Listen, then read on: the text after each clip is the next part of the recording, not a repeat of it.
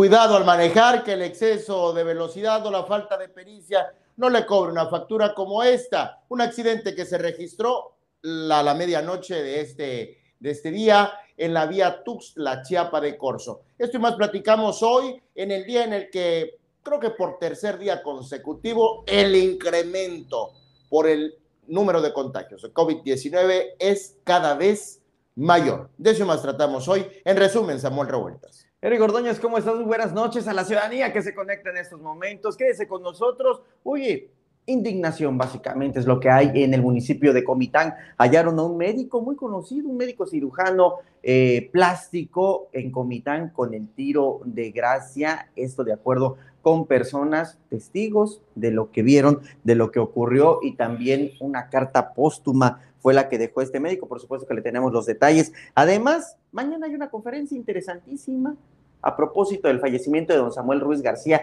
De esto más le estaremos hablando. Eric, ¿qué te parece? Comenzamos.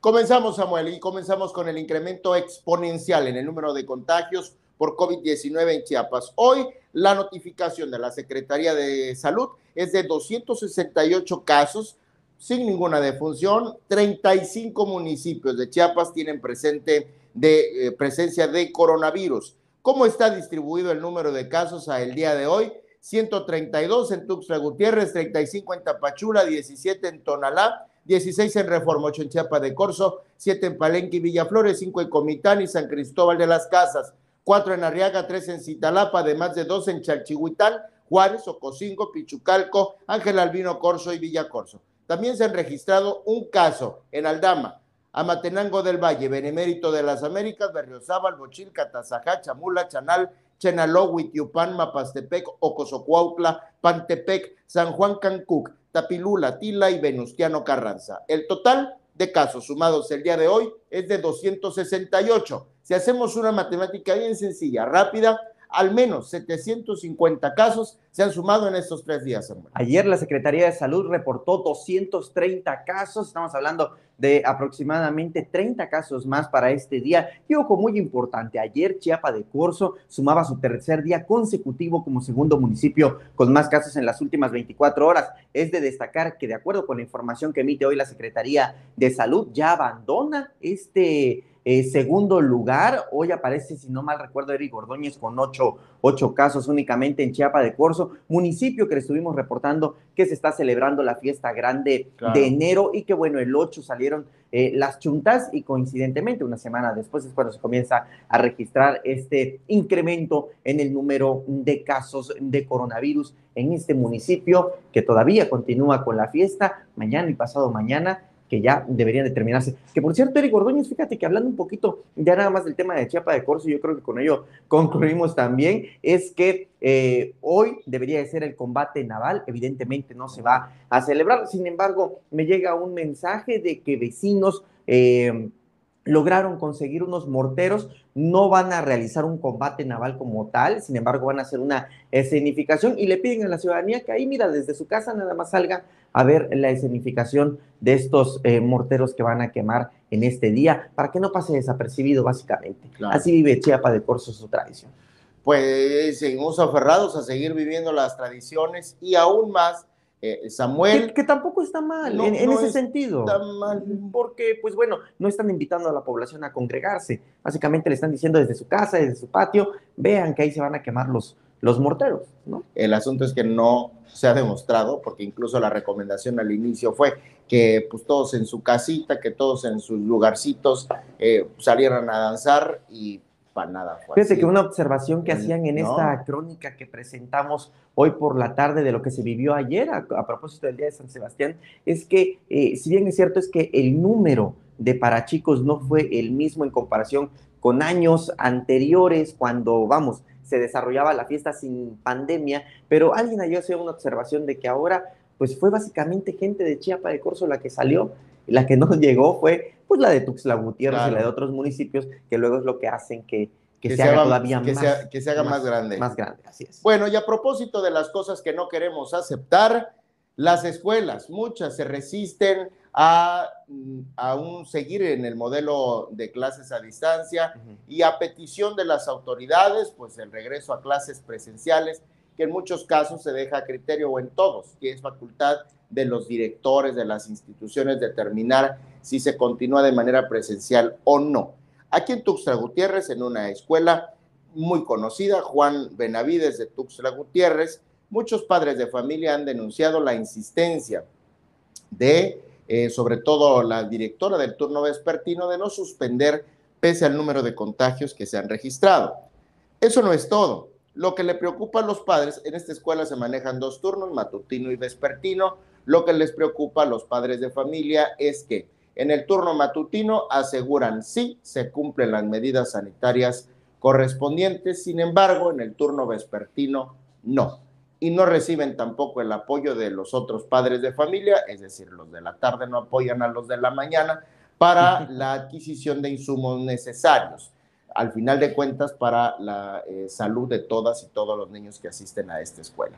Esta situación prevalece aquí en Tuxtla Gutiérrez, pero no es la única escuela, Samuel, y, ni, tampoco son las escuelas públicas las únicas que han tenido esta resistencia.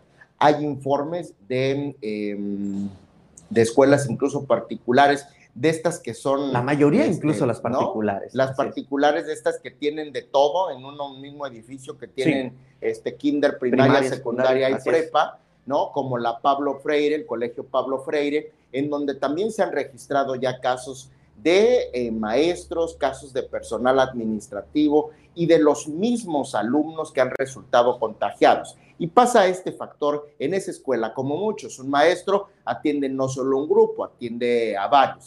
Y en este caso, en algunos de los niveles educativos se ha registrado justamente eso, contagios en maestros que tuvieron, que notificaron ya su contagio y que tuvieron contactos con varios grupos. Allá la petición fue extensa por parte de los padres y madres de familia. Había mucha resistencia hasta hace apenas unos días. Han decidido eh, flexibilizarse un poco.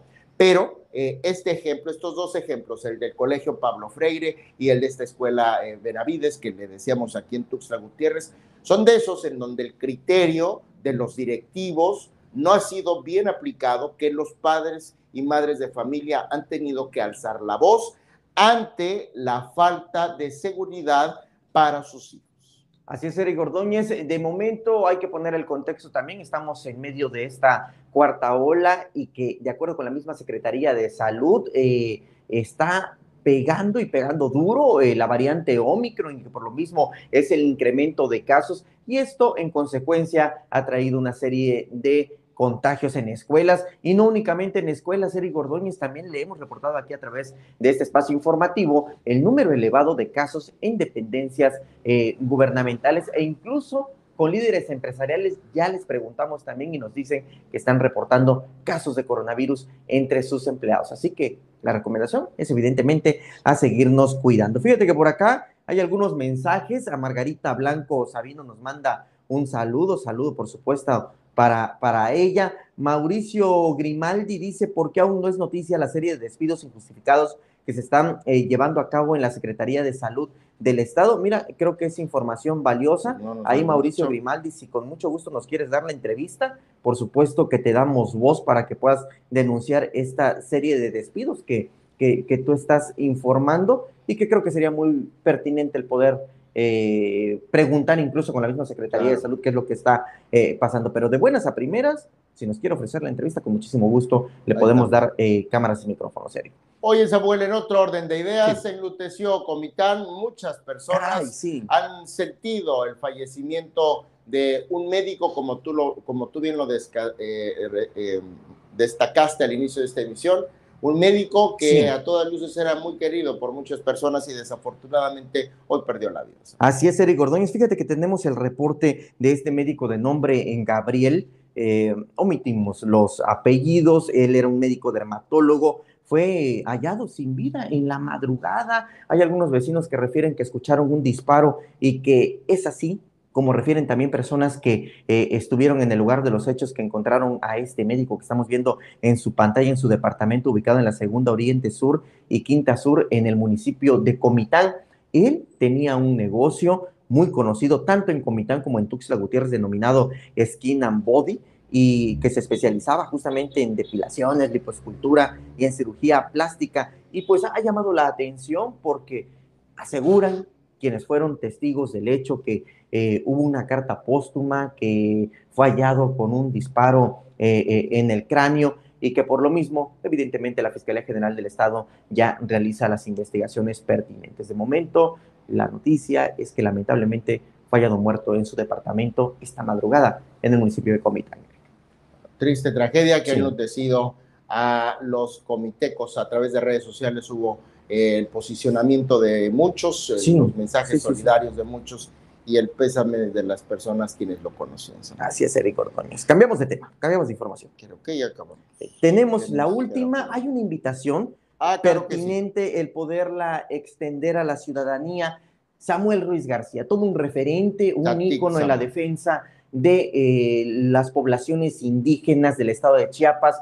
A él existen mitos, usted va a tener la mejor opinión al final de cuentas. Hay mitos que lo rodean a él, de que él eh, fundó, pudo haber fundado el Ejército Zapatista de Liberación Nacional, que el nombre de Marcos, la S, justamente era por Samuel Ruiz García. Todo un mito en torno a él. Lo cierto es que una persona que incluso ha sido reconocida a nivel mundial por su labor altruista en la defensa de los derechos humanos de las personas indígenas. Y pues va a haber una plática a la que invitan nuestros aliados de Chiapas Paralelo, ellos junto con la Universidad Autónoma de Chiapas y el Museo Tatic Samuel están convocando, es mañana 22 de enero a las 10.30 de la mañana en el auditorio de la Universidad de Ciencias y Artes de Chiapas. La conferencia se llama Samuel Ruiz García, Memorial de un legado histórico, a 11 años de su partida y la conferencia la va a impartir Jorge Santiago Santiago. Esta es la invitación que nos hacen llegar nuestros amigos de Chiapas Paralelo y que por supuesto que ahí vamos a estar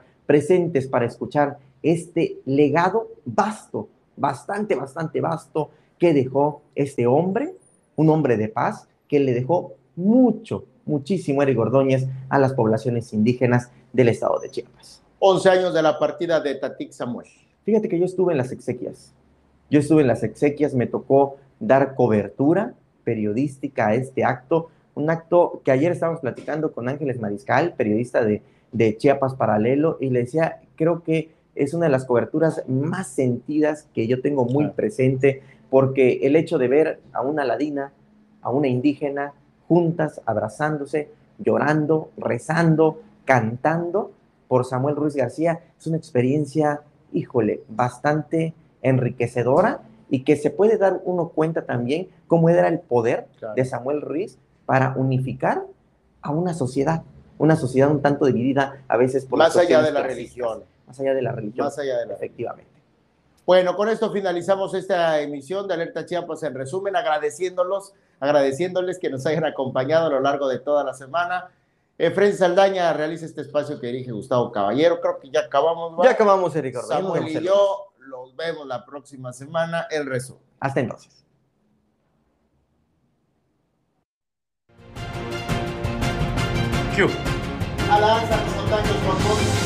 Alerta Chiapas, crece y se innova por ti.